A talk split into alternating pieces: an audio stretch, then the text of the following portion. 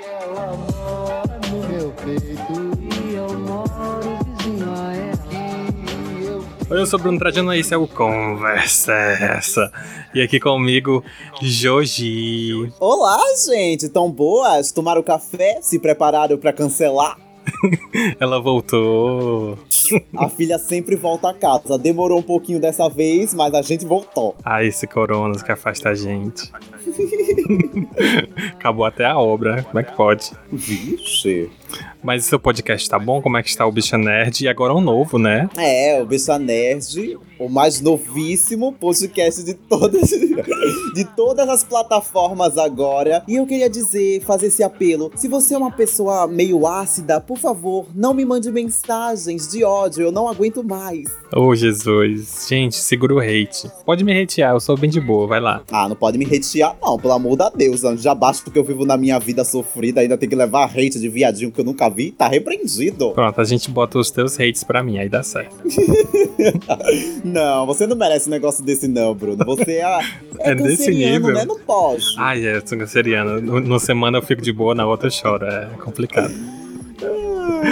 Mas de hoje, que a gente já gravou muita coisa junto, a gente fez muita coisa junto, a gente tem aí uma história de amor muito longa. Mas esse ano precisava, né? Voltamos para uma nova temporada aqui no Conversa e a gente precisava falar sobre o que virou febre, né? O que virou, é, eu diria, necessidade de assuntos a serem comentados. O que virou trend? Boa. Vamos falar sobre Big Brothers. Vamos falar sobre Big Brother, mais especificamente o Big Brother do cancelamento. Que é- Nossa. esse ano o Big Brother pegou pra ser do cancelamento. Com certeza. É muito estranho porque, assim, todo mundo comentou inicialmente que, ah, não, porque esse Big Brother tá muito diverso, são pessoas muito inteligentes, pessoas conhecidas. E aí chega lá, Carol com K, né? Sim, sim. Olha, se você entrar no meu Twitter, você vai ver como os, os meus tweets envelheceram mal. Então, assim, não Sim. entrem lá. Não vejam eu apoiando o Carol com K, pelo amor da Deus. Ah, eu, eu, se eu não me engano, eu acho que eu compartilhei na época uma coisa tipo assim, ah, muito feliz porque ela. Ah, eu lembro, eu falei na rádio. Eu falei na rádio que eu tava muito feliz porque ela era uma pessoa que era muito forte pro movimento negro e pro movimento feminista. Pois Estava é, errado. eu também falei. Eu falei no meu Twitter e eu acho que eu falei no podcast também. Meu Deus do céu, não escutei esse episódio. Eu falei no podcast também. Ai, Carol com K, tombadeira, militante, vai chegar dando na cara dos machos machistas. E é isso. Nossa, representatividade. Quando chega lá, a menina é só a nata, a nata de bosta. Cara, é muito estranho, porque assim, é, é, eu, eu lembro, da, tem uma música dela com Jonga que é excelente, ela fala bastante sobre essas coisas, e eu lembro nitidamente que ela sempre foi referência. E agora, semana passada, surgiu uma, uma manifestação no Twitter, que era de uma tal de Carla Dias? Não, outro nome. É o nome de um artista, Flora Matos, pronto, Flora Matos. Se tu viu isso. Desconheço. E aí a Flora Matos pegou, meio que deu uma esposa de no, no Emicida, dizendo que na época o Emicida tomou o lado da Carol e que o tudo que ela tava fazendo no Big Brother com o Lucas e com as outras pessoas, ela fez com a Flora Matos na carreira dela musical. E fodeu a carreira da Flora Matos e o Emicida foi e tomou o lado da Carol e hoje ele tá defendendo e criticando a Carol quando na época ele não soube se impor e ajudar a Flora.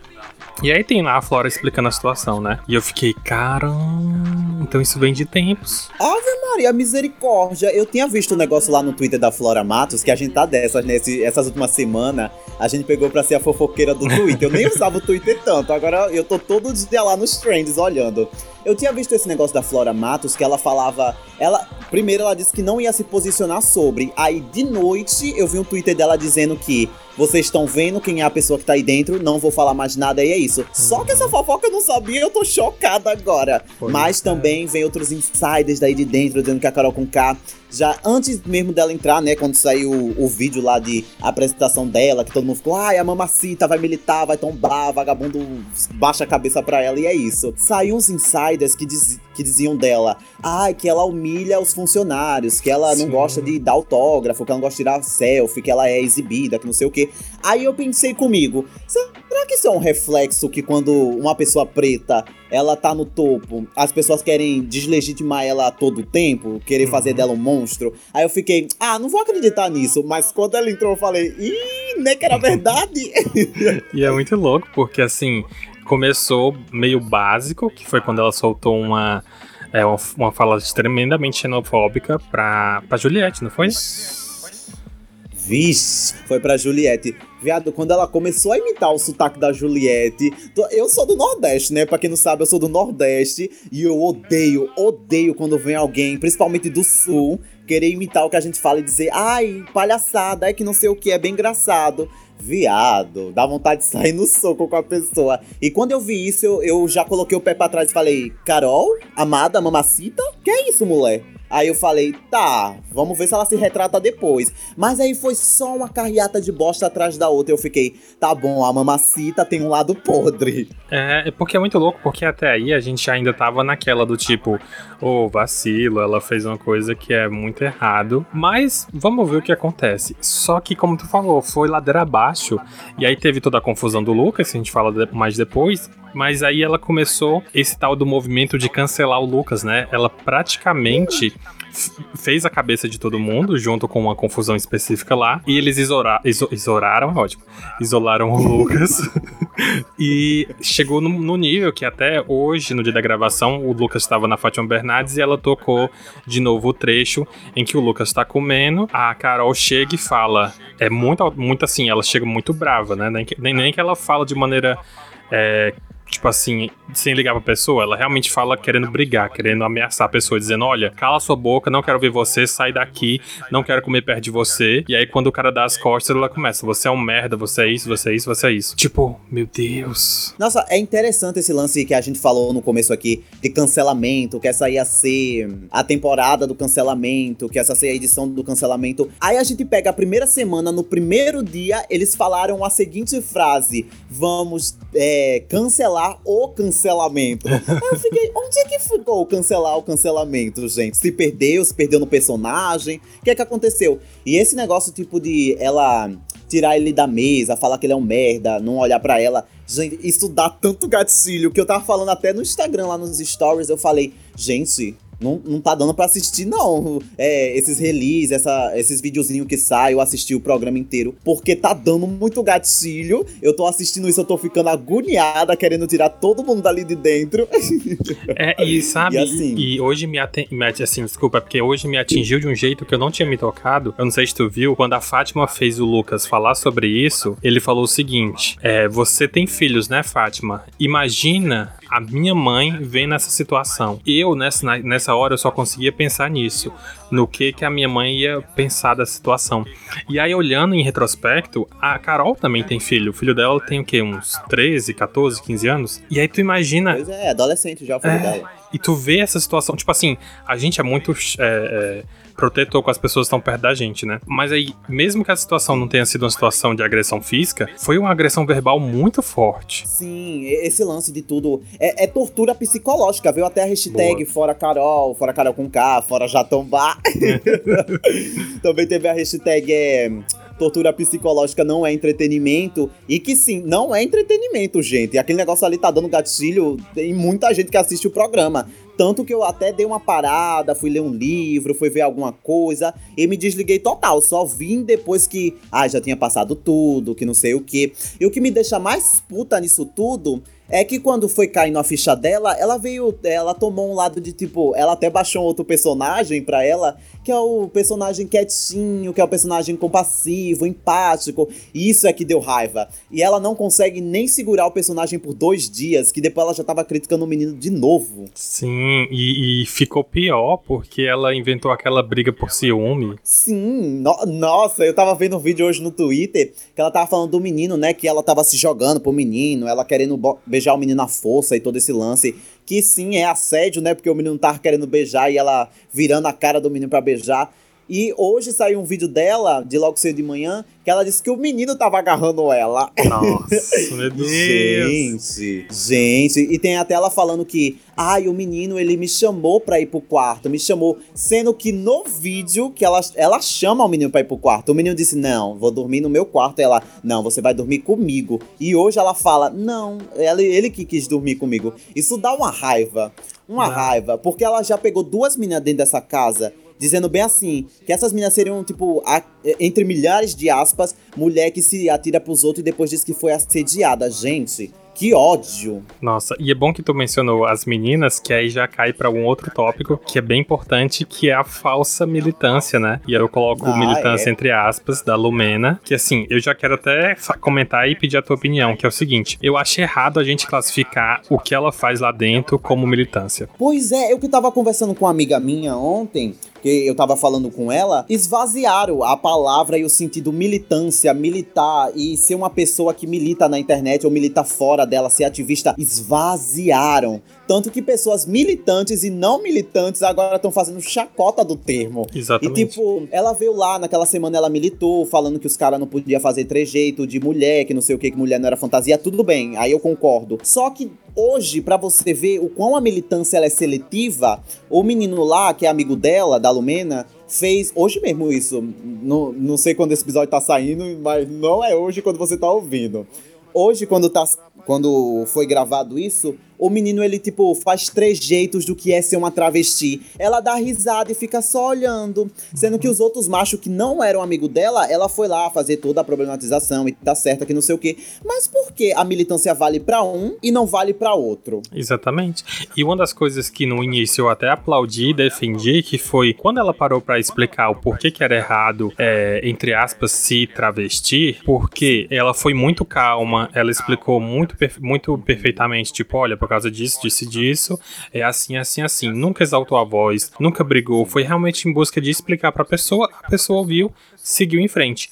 Mas aí, a partir desse dia em diante, todas as vezes em que ela conversou com alguém pra explicar alguma coisa, na verdade nem pra explicar, ela foi atacando, né? Teve a situação do Lucas e da bissexualidade, teve a situação da própria saúde mental, é, que foi comentado depois, teve, assim, várias vezes ela só atacou. Pois é, na primeira semana, quando ela tava fazendo a militância, eu tava até lá no Twitter. Nossa, a Lumena tá falando alguma coisa legal, tá, tá militando certo, que não sei o que, não tá exaltando a voz, pra ela não cair naquele estereótipo de a negra raivosa, que os brancos amam colocar as mulheres. Pra não cair nisso, porque ela sabe que se ela exaltar a voz, ela vai cair. Só que aí foi passando o tempo, os dias, tá na terceira semana, eu acho, e todo o discurso que ela tinha era tipo ou, ai, você não, não merece isso, você não pode falar isso, e é isso. E ela vira as costas e deixa a pessoa pra lá. Que nem ela fez com a menina. A menina tava falando um negócio, negócio dela, que ela não gostou, que não sei o que. Ela colocou o contexto racial, virou as costas e foi embora. E isso, aqui fora, pegou muito mal. Sim. Porque ela, cai, ela caiu naquele estereótipo da negra raivosa, que ela não queria cair. E eu acho que isso é louco, porque também eu não tô lá, né? Provavelmente, se a gente entra numa casa, fica confinado com algumas pessoas,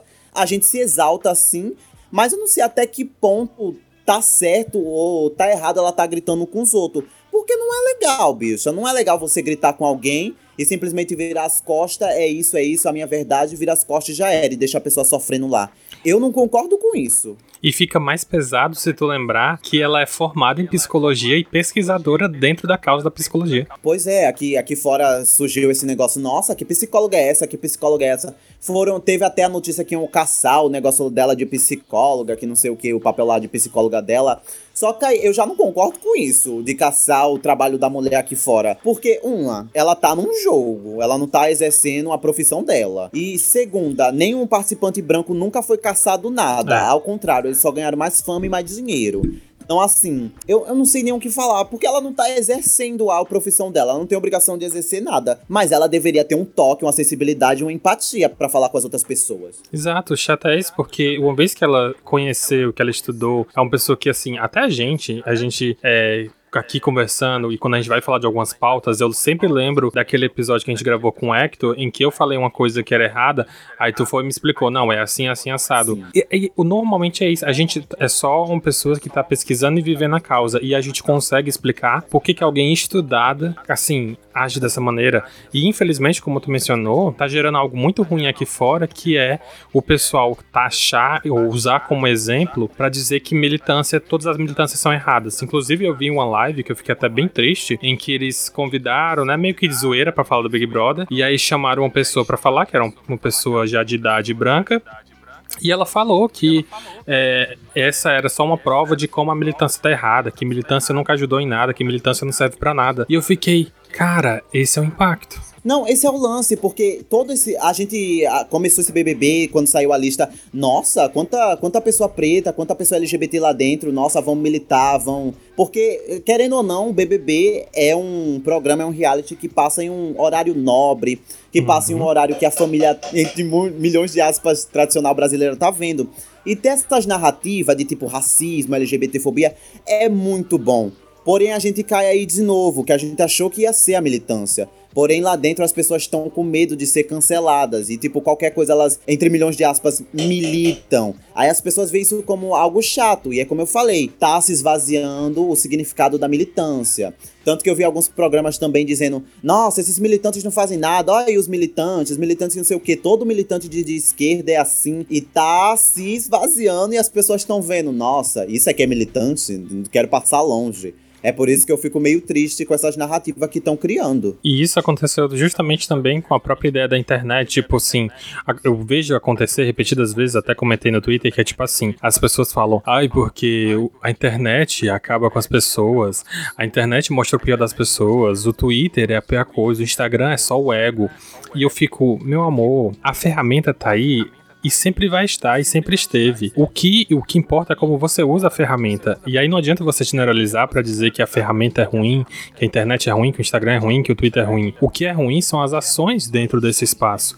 Aí é para mim a mesma coisa. As pessoas estão, como tu falou, esvaziando o termo militância, quando o que tem que ser feito é explicado por que, que tá errado. Mas a gente tá preso nesse ciclo estranho pra caramba. Pois é, é como eu tô falando pros meus amigos que eu tô conversando. Esse lance dessas narrativas que estão sendo criadas eu não sei até que ponto é genuinamente só os participantes ou edição também, uhum. pra, tipo, queimar a militância. Porque, assim, a gente sabe que esses programas, eles gostam de pegar as pessoas que militam em milhares de aspas e jogar na vala. E tem aquele negócio de generalização que a pessoa vê quem tá lá dentro, vê uma Lumena e acha que toda pessoa que milita, entre milhões de aspas, é daquele jeito. É aquele mesmo lance daquele discurso. Se tem uma pessoa negra, que nem tem aquele vídeo do eu não, não sei se o nome dele era Morgan Freeman, eu acho que é. é ele é. fala que não precisa do dia da consciência negra. Aí as, os brancos pegam aquela pessoa negra e falam: Ó, oh, tá vendo por que não pode ter? Nossa, mas vocês ficam se vitimizando. É o mesmo lance de uma pessoa,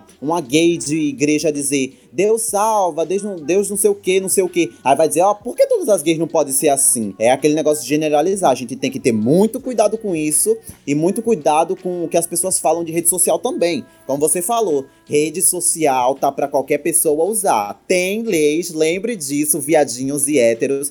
Tem lei em rede social, não é terra sem dono. E lá você pode fazer de tudo. Ou você pode militar, fazer um texto, fazer um vídeo, postar foto de, ca é, de cachorro, gatinho. Lembre que a internet tá aí para qualquer pessoa, é isso. Nossa, excelente, excelente. Isso me lembra justamente que eu fiz até um, um, um, curso essa semana, e nesse curso alguém comentou lá dentro que o BBB não servia para nada, que era ruim, essa coisa toda. E eu fiquei, cara, não dá para negar que existem muitas pautas surgindo lá que são importantes da gente discutir no nosso mundo real. A gente acabou de falar sobre a questão do cancelamento, da militância, e surgiu ainda a questão de colorismo, que é Sim. tenso, né? É aí que eu, eu tava vendo esse lance do, do colorismo, porque quem puxou essa pauta se eu não, se eu não me engano, foi o Projota ou foi a Lumena? Acho que foi os três juntos, o Projota, a Lumena e a Carol. E o Nego Di. Isso, eles estavam naquela patotinha estranha deles. Sim, eles estavam no quarto e aconteceu esse lance. Para quem não sabe, aconteceu o lance de eles estavam no quarto de noite conversando e eles levantam a pauta aqui. O, o, o participante Gil, que é o, o lá que favorito para todo para ganhar o programa, né? O Gil, ele é um homem de pele, ele é de pele clara, ele é um homem negro de pele clara. E surgiu todo esse lance de, ai, ele quer ser negro e ainda usam daqueles artifícios que pessoas brancas usam. Ah, é porque ele é um pouquinho escurinho, um pouquinho sujinho, se limpar ele fica branco. Gente, não falem esse tipo de coisa porque tá muito errado, viu? Pelo amor da deusa, muito errado. Aí surgiu essa pauta. E uma coisa muito interessante nessa pauta é que a gente tem ali é, três pessoas de pele clara. Quer dizer, quatro com o João lá. Mas as pessoas que estão mais em foco nesse lance de pele clara são Gil, o próprio Projota, que tem a mesmo, o mesmo tonalidade de pele do Gil, que foi Uhum. contestado de ser um homem negro ou não. E tem a Poca, que é uma mulher de pele clara também, que ela se considera e, tá, e todo mundo tá legal, ela é uma mulher negra. Esse discurso é um discurso que sempre vai, que sempre volta, que sempre tá em pauta, que todo mundo sempre tá falando. E eu acho muito louco, sabe? Porque o próprio Projota que levanta esse debate de o Gil não ser um homem preto é o mesmo cara que tem uma música que tem toda aquela frase famigerada aqui: sou es- escuro demais pra ser branco e claro demais pra ser negro. Gente, ele não devia estar colhendo o Gil do que ele tá apontando o dedo dizendo que não é? Nossa, muito errado, porque, como tu mencionou, ele também é dessa, digamos assim, dessa tonalidade e abre até um, um- um- um- uma pauta, digamos assim, um- uma deixa, pra desvalorizarem muitos das, das, das, das pautas que são levantadas da- e, e acaba é, enfraquecendo o movimento do que a gente tá sempre explicando, porque, por exemplo, existe essa mini guerra dentro do movimento de pessoas que são retintas e as pessoas que são light skin, né, essas coisas. E quando você chega lá dentro e faz isso, reproduz isso, você só tá dando munição. Pois é, você dá munição e ainda dá, dá mais pauta pro povo tá falando, ah, ó lá, aquela pessoa ali não é negra, ela pode ter pai, pode ter mãe, mas ela não é. Gente, pra você ser um homem negro, uma mulher negra, uma pessoa negra, você precisa ter os traços, apesar que... Tanto que tem pessoas albinas que são negras, então assim, não é a tonalidade de cor, são os traços, pelo amor da deusa. Excelente. E eu gosto que depois desse assunto, teve, eu não sei se você viu, mas o Google liberou que teve um pico de pesquisa sobre colorismo. Hum, É, esse assunto é bom que vai estar em voga para as outras pessoas, né? Para pessoas que não sabiam. Mas também é ruim, como você disse. Vai bater o martelo daquelas pessoas que já falam isso, que tem essa microguerra. Que, tipo, tem pessoas retintas, algumas ainda, que falam: ah, essa pessoa não é negra assim, não quero ela na minha comunidade. É ruim porque ainda vai ter esse pessoal confirmando: ah, o Projota tá certo, que não sei o quê. Sendo que o Projota é um homem que tem pele clara, então, assim, não dá pra entender muito. E até assim, a gente pode até extrapolar e pensar, poxa, por que, que você acha que o Projota faz sucesso? Por que, que você acha que o Projota tem Pois é. uma ascensão tão importante enquanto alguém da mesma categoria, da mesma, digamos, do mesmo cenário do hip hop de periferia, nunca estourou tanto? Por quê? Porque é muito mais fácil é. pessoas light skin, pessoas com um tom de pele mais claro, fazerem sucesso porque é. sério, tem fotos do, do Projota que ele tá branco. Assim como tem fotos da Anitta que ela é branca, e a Anitta tem essa discussão na internet que, tipo, ela só assume a cor negra quando ela quer vender algo voltado pra periferia, né? Porque Ela em só é campanha. negra quando ela tá gravando o clipe na favela. Exatamente. Que em campanhas internacionais ela tá com Photoshop, taca luz e vira quase branca. Ou seja, é a ideia de você ser mais aceito quando você tem esse tom mais claro. E, sabe, isso é uma questão importante, isso é uma pauta. É, e eu reforço aqui as palavras da, da arroba Eita Nega, que é uma, é uma mulher ativista dos direitos pretos também, que ela fala: mesmo você sendo de pele clara ou retinta, o racismo tá aí. Se o racismo não te pega na saída, não te pega na entrada, ele te pega na saída. Saiba que se você é uma pessoa de pele clara, você tem alguns, entre milhões de aspas, privilégios. Mas saiba que o racismo também tá aí. Boa. E aí, nisso eu até complemento, que muita gente coloca, isso já existe há alguns anos. Ah, a minha cor é parda, parda, parda. E eu sou desse que, tipo, não existe o pardo, existe a raça negra, né? O pardo é uma consequência da cor da miscigenação, tá entendendo? Tipo, não existe uma raça parda. E por isso que todo mundo é negro. Não existe isso de, é, ah, ele não é negro porque ele é meio branquinho, ele é no máximo pardo. Não, não existe pardo. Pois é, saibam que pardo é só a eugenia que o país criou pra embranquecer a, a população com o passar dos anos. Isso. Já pra gente seguir pra um outro tópico que também gerou muita polêmica, é a própria questão da saúde mental, né? Que pra mim foi muito importante, pra tu também já mencionou que até a gente fica mal assistindo algumas coisas. E o principal protagonista disso foi o Lucas, né? Que ele saiu do Big Brother e foi muito evidente que ele saiu porque a saúde mental dele já tinha ido pro esgoto. Pois é, a gente, a gente via e também tem as pessoas que tem o pay-per-view, né, que dá pra ver 24 horas da casa. A gente via que ou ele tava sempre sozinho, ou ele, tem, ele sempre tava se isolando. Quando alguém chamava ele, ele ficava meio cabisbaixo. Esses são alguns sintomas de tipo, São alguns pontos que quando alguém tá te botando tanto pra baixo, que você começa a pensar, será mesmo que eu sou merda? Ou se não, nas palavras do vagabundo do Boninho, um monstro, entre milhões de aspas, porque o menino não é um monstro. Assim, ele começa a se perguntar: será que eu, eu sou tão ruim assim? Será que eu mereço tudo isso? E ele acaba abaixando a cabeça para as pessoas dizendo: sim, eu mereço tudo isso. E assim, esse é um discurso muito bom, porque fala sobre. É, como é o lance? Da saúde mental. Uhum. Porque as pessoas, a gente querendo ou não, infelizmente, as pessoas não falam sobre saúde mental. Saúde mental é sempre um tópico que, ai, ah, tá ali na escola, coloca um cartazinho, saúde mental, não se mate, é isso. E as pessoas acham que só isso vai, tipo, ai, não sei o que, tá bom, melhorou. Coloca um cartaz ali, curou a depressão. Não é assim, gente, pelo amor da deusa. Saiba que o Big Brother ter trazido isso, quer dizer, não ter trazido entre aspas, porque isso veio à tona com o Twitter. Porque se você olhar o programa que sai toda noite, que é a, é versão editada para as pessoas, para a massa que está assistindo em casa, não tem nada disso. Não uhum. tem nada, não tem nada. A discussão sobre saúde mental veio depois das pessoas que assistem o dia todo e depois colocam no Twitter. Então, assim, é um assunto para ser discutido. É, eu fiquei muito triste, tive muito gatilho, porque eu, como pessoa queer, como pessoa LGBT, eu cresci com um monte de pessoa dizendo, ai, que você é isso, você é aquilo, ai, se exclui aí, que não sei o quê. E tem todo aquele lance de. Eu já passei por algumas coisas ali de, tipo, chamar de merda, dizer que eu sou estranho, dizer que eu sou aberração. Infelizmente passei por isso. Hoje em dia eu tô de, tô de boa com isso, que sei que essas pessoas elas não merecem minha atenção. Mas na época que eu era criança e principalmente na escola, isso era o que pegava comigo. E eu vendo isso com o Lucas, me lembrou todo o meu ensino médio. Então, assim, é por isso que eu disse que deu gatilho em mim e pode ter dado gatilho em várias outras pessoas tanto que tava uma vibe ruim nesse, nesse programa. Sim. E para mim também foi muito forte, mas eu falo isso disso daqui a pouco. Eu queria voltar só naquele ponto em que a gente falou muito como foi que a situação meio que nasceu, né? Eu até comentei no Twitter que eu não vi assim, depois eu posso tentar reassistir e encontrar alguma coisa, mas até onde eu vi, ele não fez nada de errado que merecesse nada do que aconteceu. Óbvio porque ninguém merece o que aconteceu, mas também porque o que, digamos, deu estopim para tudo isso foi em uma festa, ele bebeu e virou aquele bêbado chato, que é o bêbado que fala alto, é o bêbado que tá ali conversando com você toda hora. E nas conversas que ele teve, é, teve uma, uma, uma, confusão sobre uma menina que ele queria ficar com a menina, a menina não quis ficar com ele, ele ficou um pouco chateado. E aí ele começou a discutir com o pessoal, falar sobre estratégia de jogo, pedir para pessoas se unirem. Ele começou a duvidar se as pessoas estavam não se unindo a ele. E a casa em si, alguns grupos começaram a ficar com raiva rolou uma discussão maior com a Camila e com a Lumena, se não me engano. É, e aí depois disso, meio que rolou uma patotinha. Essa patotinha começou a falar mal dele, explicar. E aí veio à tona que ele tinha sugerido uma aliança de negros contra brancos e depois uma aliança de homens contra mulheres. Só que depois foi revelado que na aliança de homens contra as mulheres, ele, ele comentou e o pessoal falou: não, isso não é legal. Ele falou: é, tem razão, então deixa pra lá. O que oficialmente é um pouco você fica, ai não, amigo, por que, você falou isso?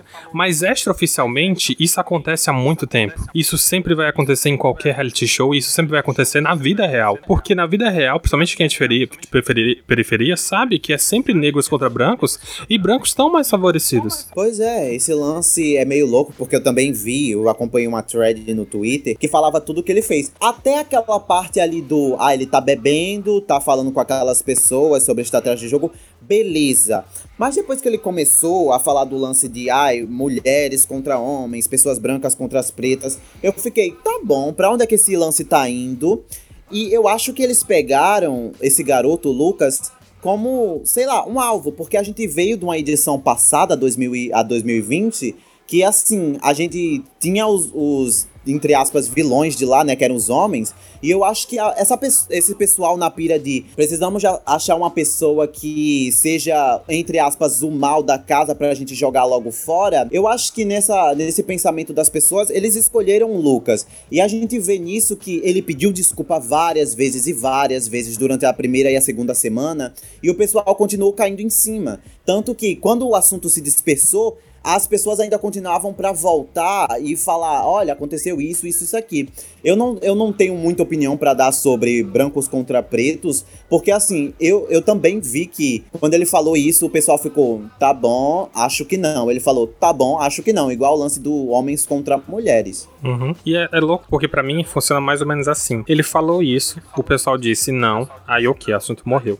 E como tu mencionou, depois quiseram pregar ele para Cristo. E aí começaram a discutir, começaram a bater de frente. Aí no meu olhar, o que aconteceu foi o seguinte: a Camila e os outros pegaram raivinha dele, começaram a criar essa meio que fanfic de que ele era chato, que ele gritava, que ele falava alto, que ele era violento. Quando falaram a palavra violento, meio que automaticamente todo mundo meio que decidiu que ele era violento. Mas em nenhum momento ocorreu nada que fosse realmente violento para ninguém. Pelo menos da onde eu tô lembrando e das dos vídeos que eu vi. A palavra violento foi usada realmente como estratégia para todos os efeitos, porque a partir desse momento, toda vida que ele tentava vir conversar, mais uma vez, ele tava sendo bêbado chato, que quer conversar com você até você dizer que, que se ama. Mas ele vinha pra porra do quarto e o pessoal já tava de saco cheio. E aí chegou a cena maravilhosa em que a menina fala: Ai meu Deus, come começou a chorar e dizendo que tava com medo dele. E transformaram ele nessa criatura que podia bater em todo mundo. Gente, não, não, não, não, não, não, não. Eu odiei essa parte, porque assim, eu não vou passar pano para ele porque ele tava bêbado, porque assim, se você sabe que você faz esse tipo de coisa, que eu tenho certeza que, lá, que do lado de fora,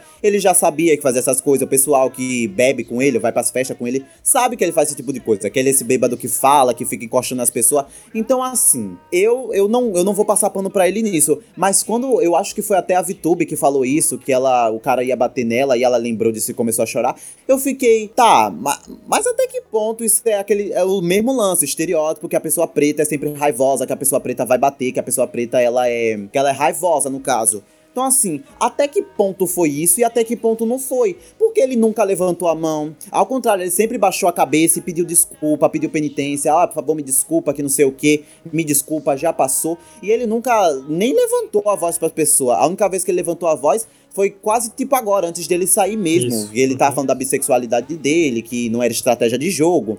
Então, assim, eu fico em dúvida o, o que eu posso dizer. Ai, tá bom, ele tava sendo ele, ou até que ponto as pessoas estão inventando. Porque pegaram o menino mesmo pra, como você falou, pra Cristo. Porque o menino não fez nada, o menino só foi chato e assim, não vou passar pano pra isso. Mas o menino foi chato e pegaram ele, ai, ele é raivoso, ai, que não sei o que. Tanto que tem o lance do, que eu acabei de me lembrar agora, que é o Projota, que vazou um áudio do Projota com o Boninho. O Projota dizendo que escondeu uma faca por causa Exatamente. do menino. Então, assim, eu fico perguntando, gente, aonde é que foi? Aonde é que tá indo isso? Que diabo de programa é esse que as pessoas estão escondendo faca para outro participante? E ainda tem um lance da menina Poca, que é a cantora lá, que também é light skin, que também surgiu esse lance de, ah, a Poca é preta ou a Poca é branca.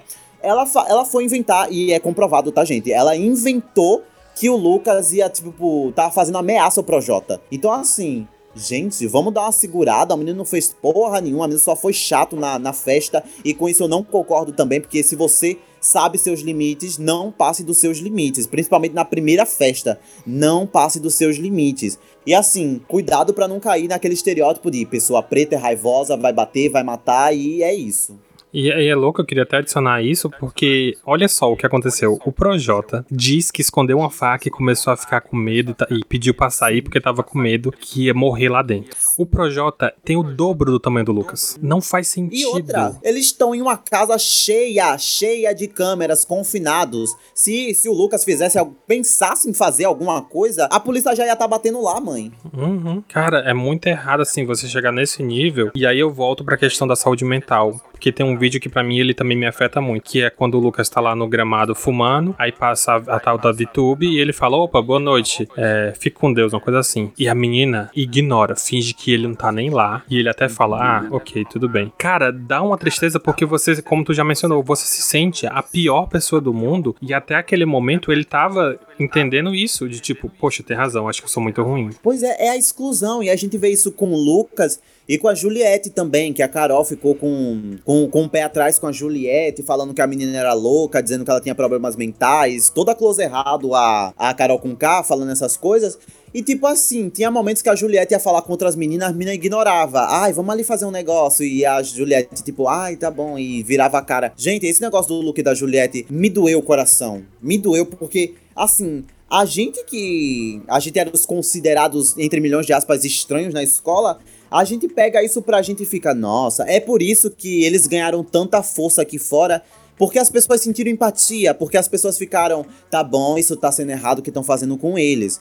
E como você falou, é a exclusão. Ele falou bom dia, ou era boa tarde pra menina lá. A menina calou a boca. Quem nunca? Quem nunca passou por um negócio desse e ficou mal com isso? Uhum. Gente, assim, saúde mental não é brincadeira e tem que ser conversada. Aí teve o grande ápice, que, que para mim, assim, é uma grande bola de time wibbly wobbly, né? Igual o Dr. Who fala.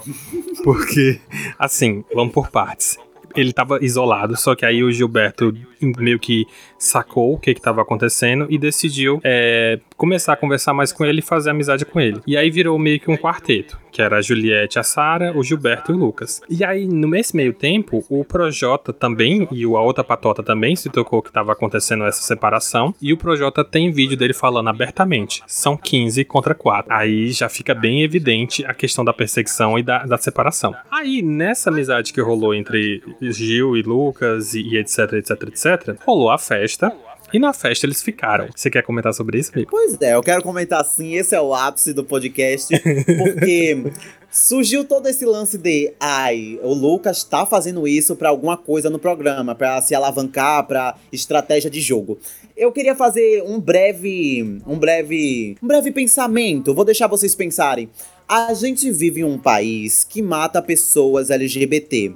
A gente vive em um país que as famílias expulsam seus filhos pra rua porque se assumem LGBT. E assim, até o Lucas falou que eh, foi uma parte triste que eu mesma tava lá chorando, que nem uma maluca quando eu vi essa, esse trecho, que ele fala que os amigos deles não vão aceitar, a família dele não vai aceitar e as pessoas de lá de dentro não vão aceitar que ele é bissexual. Isso me doeu, isso me doeu muito porque isso lembra de mim, né? Porque eu sou uma pessoa LGBT. E eu queria dizer pra vocês, pra que se assumir bissexual se existe todo essa, esse peso em cima das costas dele? Pra quê? Pra, pra jogo?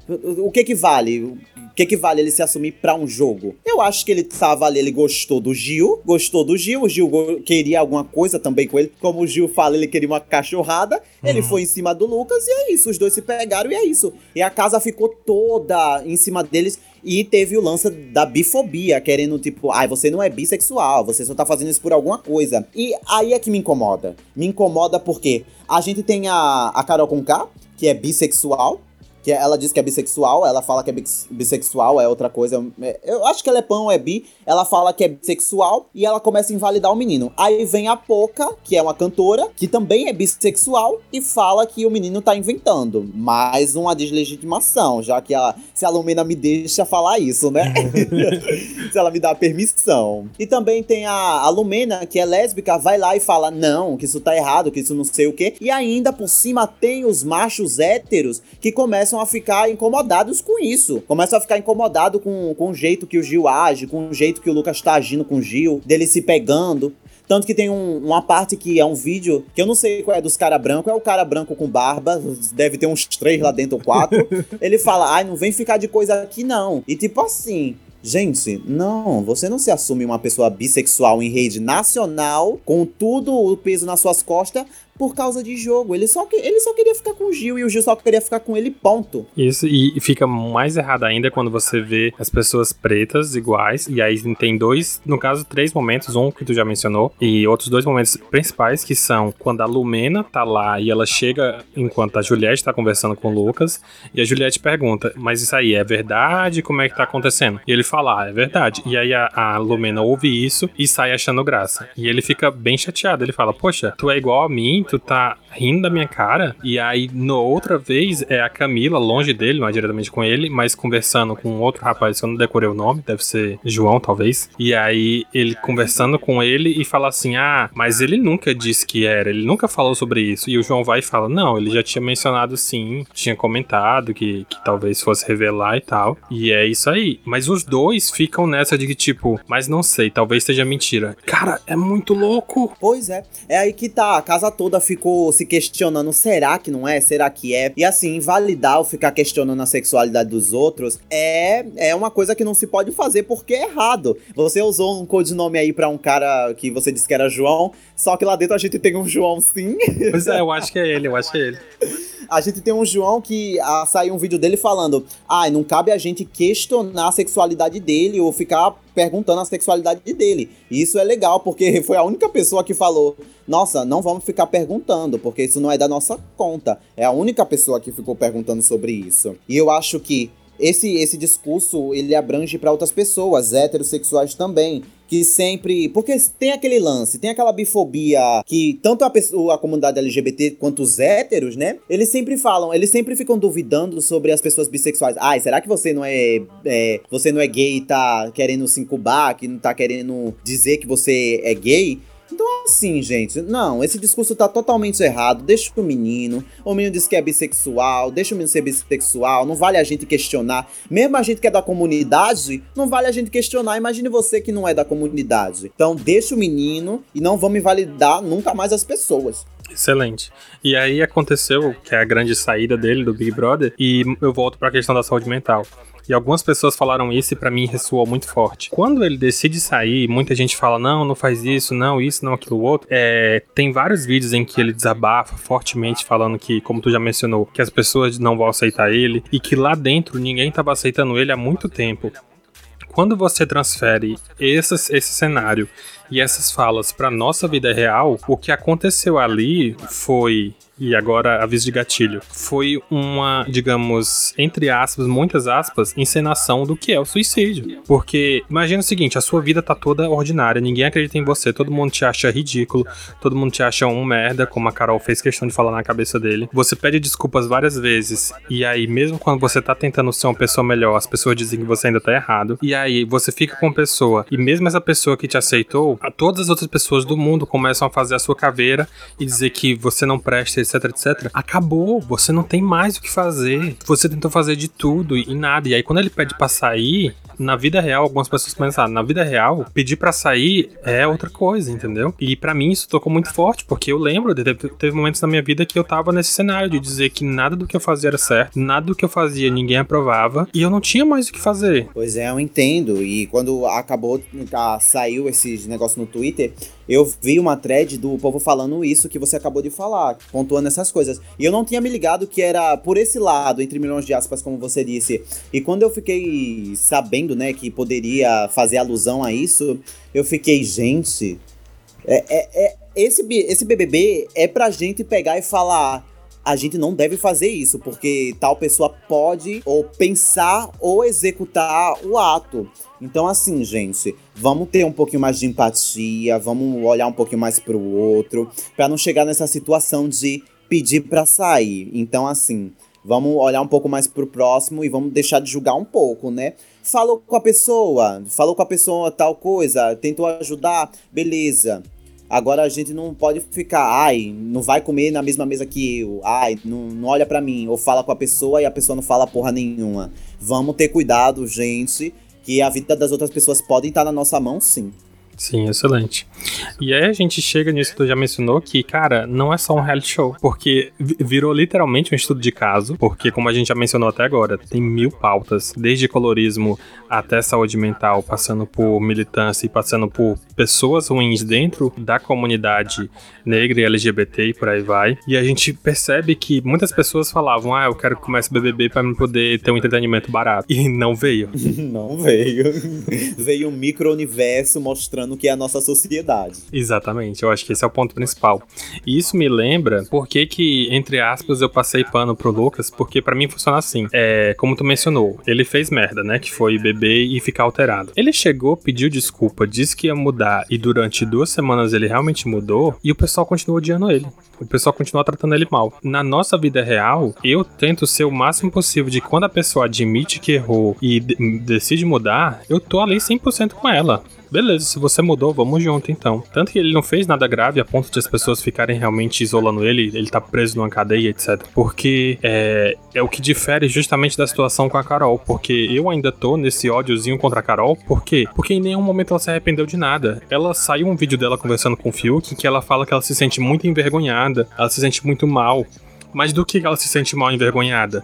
De ter levantado a voz pra Carla por causa do acrebiano. Olha o que você tá me dizendo. Você passou duas semanas chamando um outro ser humano de merda, mas você tem vergonha de ter ficado com ciúme de um boy que você nem pegou. Mas é aí que tá, Bruno. Porque a, a, aquele negócio, né, que você falou do Lucas. Ele bebeu, ficou alterado, beleza. Pediu desculpa, pediu desculpa. E na, nas próximas semanas, tanto que na outra festa, depois desse acontecimento, ele bebeu umas, mas só, só ficou tomando energético, essas coisas que não deixa bêbado. Beleza, a gente tá vendo que ele tá mudando. A Carol já é outro lance, porque é, ela, ela, do nada, às vezes ela vem aí falando, ah, que não sei o que, eu queria pedir perdão por isso, perdão pelo aquilo. Não só pelo fato da Carla, mas também por outros fatos. Também do, Luz, do Lucas, ela veio Teve até aquele lance de. Ela ficou uns dois dias no pé do Lucas, falando, ai, que desculpa, que não sei o que, que eu não falei essa coisa, que eu não, disse, eu não pensei desse jeito. E beleza. Só que o que adianta você pedir desculpa agora, fazer a linha da bondosa, da freira, e depois de dois dias você continuar chamando o menino de merda, dizendo que não olha pra cara, porque quando a mamacita fala, você tem que abaixar a cara, falando do menino isso e aquilo. Aí beleza, é, abaixou esse negócio do Lucas, ela focou na Juliette. Ai, que não sei o que, Juliette é doida, Juliette não sei o que. Beleza, ela pediu desculpa a Juliette, começou a falar com a Juliette. E depois ela começou a fazer de novo. Então não adianta nada você pedir desculpa e depois fazer tudo de novo ou pior. Se você pede desculpa e diz que vai mudar, você pede desculpa e vai mudar. Eu, na minha vida, eu sou assim. Eu não tenho mais tempo para estar tá aguentando pessoa que diz que vai mudar, mudar, mudar e não muda porra nenhuma. Eu já afasto da minha vida, porque vai melhorar minha saúde mental. Eu não vou ter nenhum problema de saúde mental com a pessoa ou com o que a pessoa proporciona para mim. E eu também não vou dar nenhum tipo de prejuízo para outra pessoa. A gente só se afasta, beleza, é isso. Não briga, não, não chama ninguém de merda, não faz nada, não dificulta a vida da outra pessoa. Só se afasta, não fala, é isso, é isso, é isso.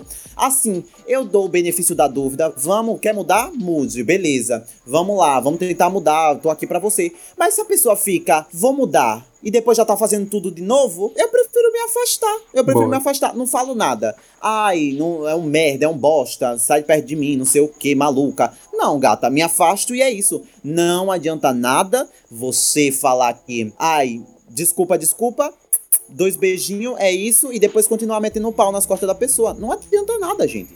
Excelente, excelente. É, eu concordo com isso também. E para mim é muito esse esquema, porque no final das contas, é, é, se porque eu comparei muito com o que as pessoas têm falado, ai, porque vocês estão cancelando a Carol, vocês não estão dando a chance pra Carol. É a cultura do cancelamento. E aí eu sou muito contra essa ideia de cultura de cancelamento, porque eu acho que não existe isso. Porque todas as pessoas que foram, abre aspas, canceladas na internet, foram pessoas, eu até mencionei isso no Twitter, foram pessoas que, primeiro, elas não pediram desculpas e elas não se arrependeram do que fizeram.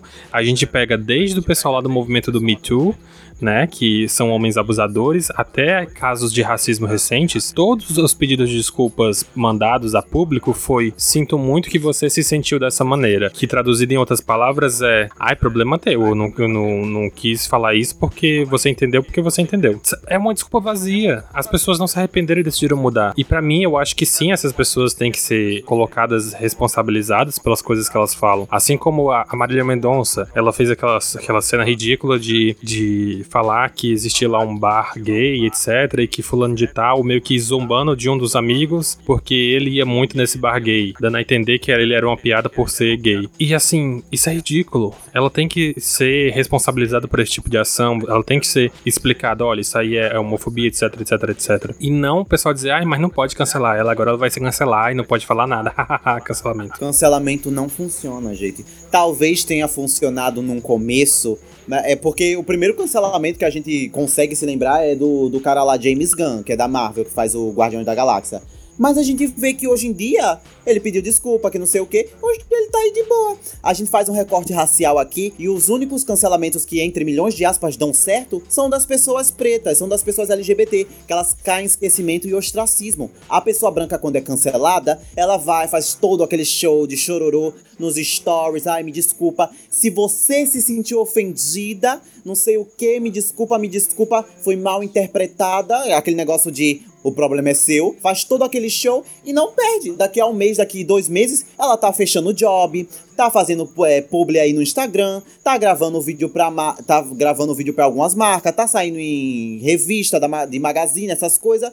Não funciona o cancelamento, gente. O único cancelamento que funciona é contra aquelas pessoas marginalizadas que tem, construíram sua carreira e podem perder assim, no instalar de dedos, como pessoas pretas. E a gente faz esse recorte aí, que a Carol Conká, ela, ela vem perdendo muitos seguidores e vem perdendo jobs, e também vai ser processada e pode perder 5 milhões de reais na justiça, quando a gente tem outras pessoas que estão fazendo ou a mesma coisa lá dentro no Big Brother e são brancas, e não estão perdendo seguidores, Sim. não estão perdendo job, se bobear já estão até com job marcado para quando sair. Então a gente tem que ter esse recorte de cancelamento não funciona. Não funciona nas maiores das partes. Isso, e, e para exemplificar, o próprio Fiuk, que falou abertamente que é, ele tem ansiedade ou ele tem alguma coisa com saúde mental e ele não precisa tomar remédio, e o Lucas e todas as pessoas que tomam remédio são frescuras.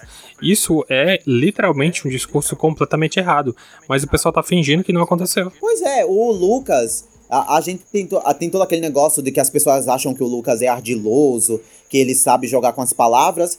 Gente, e o, e o Fiuk, que tá fazendo basicamente a mesma coisa e tá falando no mesmo tom de voz, tá falando malemar do mesmo jeito que o Lucas estava falando quando eu tava bêbado, e ninguém tá falando nada. O Fiuk fica lá apagando de desconstruidão, com, com medo e também com triste porque é branco, homem hétero cis, sendo que a gente sabe que ele entrou no, no BBB ele fez um curso antes de entrar no BBB para pagar de militante. Então, assim, gente, esse negócio de cancelamento não funciona. Ele é o cancelamento seletivo. A gente sabe com quem funciona e com quem não funciona. Excelente.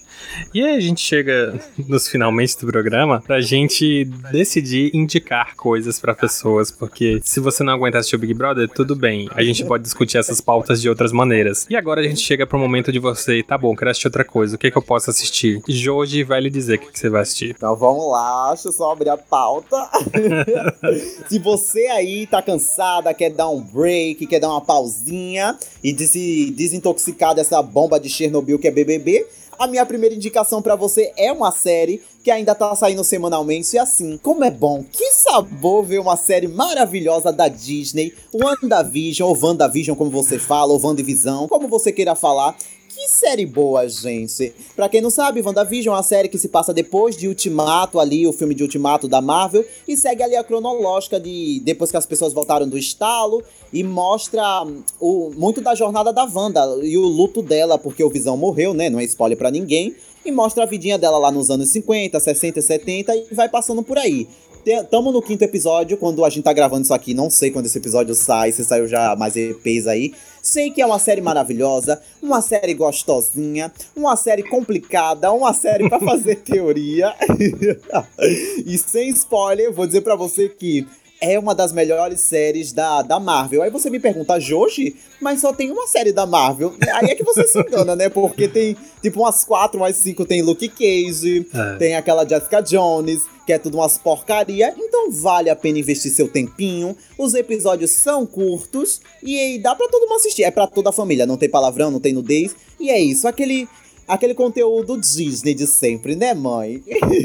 é, é, algo que eu não tinha me tocado. Por ser uma série Disney, com certeza eles vão maneirar nessas coisas, né? E são personagens que muitas crianças assistiram e eu não tinha me tocado que eles realmente não iam ter. Assim, vai sair uma série de Soldado Invernal, que provavelmente não vai ter Sim. sangue. E é não, que estou curioso. Mas aí é que tá, no WandaVision tem sangue. Eita, agora eu quero assistir WandaVision. tem sangue, tem alusões a palavrões, tem alusões a mamãe e papai, mas nunca mostra, né? Porque é Disney, tá no Disney Plus, pra, tem também no, nas esquinas da internet, não tô recomendando a ninguém, mas quem quiser assistir tá por aí, é só procurar. Mas eu, eu gosto de assistir essa série porque, tipo, eu gosto de série semanal. Tem muita gente que gosta de série, tipo, toda dropada, com 10 episódios já no, no streaming. Eu gosto de assistir semanal, porque dá pra fazer teoria, dá pra achar um episódio bom, dá pra, tipo, digerir mais. Tem alguma indicação? Porque eu tenho mais. Pronto, eu vou indicar uma rapidinho pra você, depois você dar as suas próximas. É, entra um pouquinho no que a gente mencionou sobre cancelamento, mas é algo interessante você vai entender quando você assistir. Eu indico o especial documental de reunião do Fresh Prince of Bel-Air, que é um maluco no pedaço, que o Will Smith decidiu comemorar os 30 anos da série e reuniu todo o elenco que fazia a série, fez lá um, um momento de entrevista, reviver as cenas, as coisas. E é muito curioso, é muito divertido, é muito interessante você ver.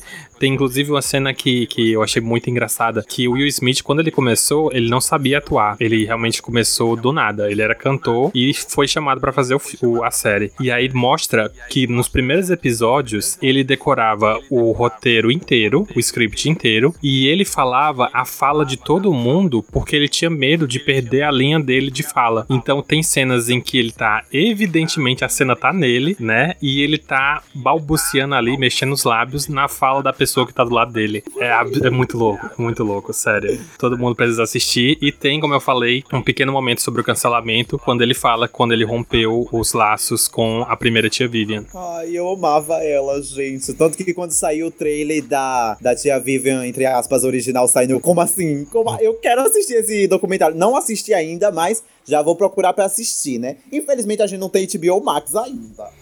Olha aí, a comprada da HBO. Diga então vamos pular pra minha indicação. Tá, talvez seja a última, né? Porque não sei quanto tempo eu posso demorar aqui. Eu, que, eu percebi que eu nunca tinha indicado nem aqui, nem no meu podcast, nem no podcast de ninguém, um outro podcast. Então, assim, hum. começou a maníaca dos podcasts de true crime, de investigação, de mistério. Eu quero deixar aqui um podcast que eu amo de coração e escuto religio... relis... Como é que fala isso? Ela escuta pra caramba. eu escuto pra caramba. Eu escuto fazendo tudo. Lavando a louça, desenhando, fazendo tudo. Que é o Mundo Freak, confidencial. Hum, que é boa. é exclusivo do Spotify, mas também tem no Castbox, tem outros, outros agregadores também. Eu gosto muito. Quem gosta de true crime, também gosta de teorias da conspiração, podem escutar, porque é um episódio, é um podcast maravilhoso. É semanal e assim, os hosts são incríveis também. E quem é aí da de tudo do politicamente correto, eles são politicamente corretos. Então bora escutar, né? Aí tem que exaltar. Boa, boa. Eu queria até é, rapidamente comentar que no mesma, na mesma leva é, do que você falou, você está mentindo, meu amor. Porque você indicou sim podcast no nosso programa especial de Halloween, onde a gente teve um momento de falar só sobre podcasts. Ah, meu Deus, eu não lembro não. Deve ser a idade, enfim. Eu não lembro de jeito nenhum. Ela veio na minha cara falar que nunca indicou podcasts quando eu dei o palco pra ela indicar. ah, desculpa, eu não lembrava. Gente, eu, nossa, eu agora tô chocada que você lembra, porque eu não lembro de nada. Eu até aquele primeiro episódio você, que a gente gravou, amor. até aquele primeiro episódio que a gente gravou de RuPaul Drag Race, eu não me lembro de mais nada. é justo, é justo. Então tá aí, né? A segunda indicação de podcast do, da vida.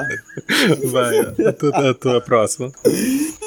Na mesma linha de terror. Assim, terror caricato, né? Porque todo mundo que me conhece sabe que eu não sou uma fã assida de filme de terror, de jump scare, essas coisas que dá medo, que dá susto. Mas eu sou muito fã de filme de terror dos anos 80, dos anos 90, que é só aquela caricatice que não dá medo. Você vê uma cena de terror que era para dar medo, você fica, nossa, que, que, que escroto, que merda, que caricatice, dá risada. Eu gosto desse tipo de filme. Então eu trouxe aqui para vocês uma série que é American Horror Story, que eu comecei a assistir agora, um monte de viadinho, um monte de sapatão. Assiste, assiste, assiste. Eu, gente, eu não vou assistir isso. Deve ser mó ruim, deve ser, sei lá, deve ser caricato até demais para mim. Só que comecei a assistir. A primeira temporada é ótima. A segunda que eu tô assistindo agora, quer dizer, eu já assisti hoje, né? É ótima. E a terceira temporada que eu comecei hoje é maravilhosa. Tem nove temporadas, eu acho que vai acabar na décima. É isso, uma série de terror que não é terror para quem quer assistir. Eu sei de uma coisa. E vale um adendo que eu achava que a série, cada temporada, era uma trama diferente, não era a continuação da temporada anterior.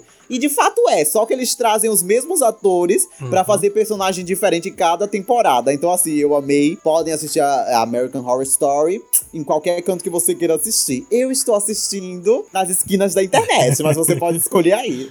Boa, boa. Eu, eu assisti, eu acho que American Horror Story, até a quarta ou quinta temporada, que foi até a, a temporada do hotel, que era a Não, ideia não de hotel essa. mal assombrado. Acho que é a quinta temporada, que a Lady Gaga aparece e tudo. E foi quando eu enchi o saco, porque pra mim, é, a quinta temporada virou muito. é, assim, só pra te preparar. A Lady Gaga aparece nessa série e ela aparece no meio de uma boate com um cabelo enorme.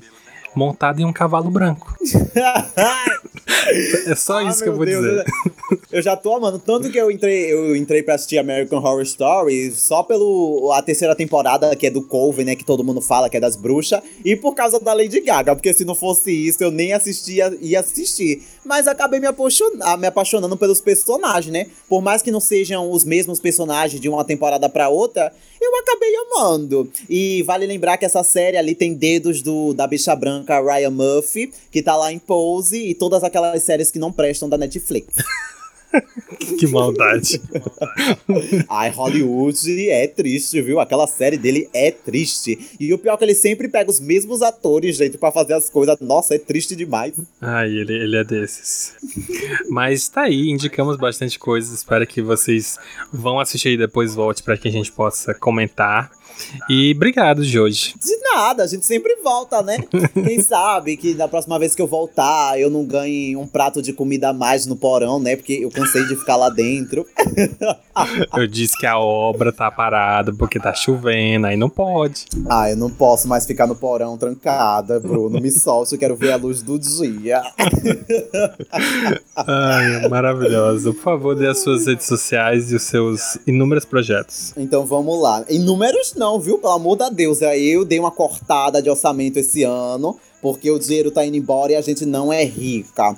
Vamos lá, o Instagram, temos os principais Instagrams, né? Que é o meu pessoal, arroba Jorge Hernandes Quido, que você pode encontrar aí no Instagram e no Twitter. E arroba Bicha Nerd, que você só encontra no Instagram. E arroba Transnocast, que é o meu segundo podcast quinzenal. Então vai ter um tempinho entre um episódio e outro, pra você escutar os, os outros meus milhares de projetos. E é isso, meus podcasts se encontram aí, os dois podcasts do Bicha Nerd e o Transnocast se encontram em todas as plataformas. O Bicha Nerd é sobre cultura pop, a gente tá lá fofocando, metendo o dedo na ferida dos outros, com empatia.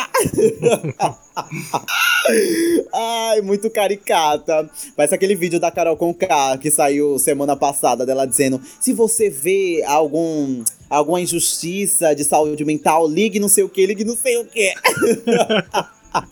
Ai, ela Bicha envelhece. Nerd. Pois é, Bicha Nerd de cultura pop e trans no cast sobre nossas questões trans, nossas pautas e vivências trans. É isso, temos um canal no YouTube, prometo que esse é o meu último projeto, que é o Jorge Hernandes Quido. E é, semana, semanalmente os episódios saem lá. É isso, muito obrigado. E ela é artista, e ela é ótima entertainer. Então siga, siga, siga. Eu realmente eu gosto muito. Apresentadora, daqui a pouco estamos roubando o lugar da velha transfóbica RuPaul. Ai, precisamos. Inclusive, quem sabe não é vem isso. aí um episódio de RuPaul's. Ah, eu quero que eu tô assistindo essa temporada todinha, fiacidamente. Aí, ela voltou. É, voltamos só porque tem trans no cast, gata.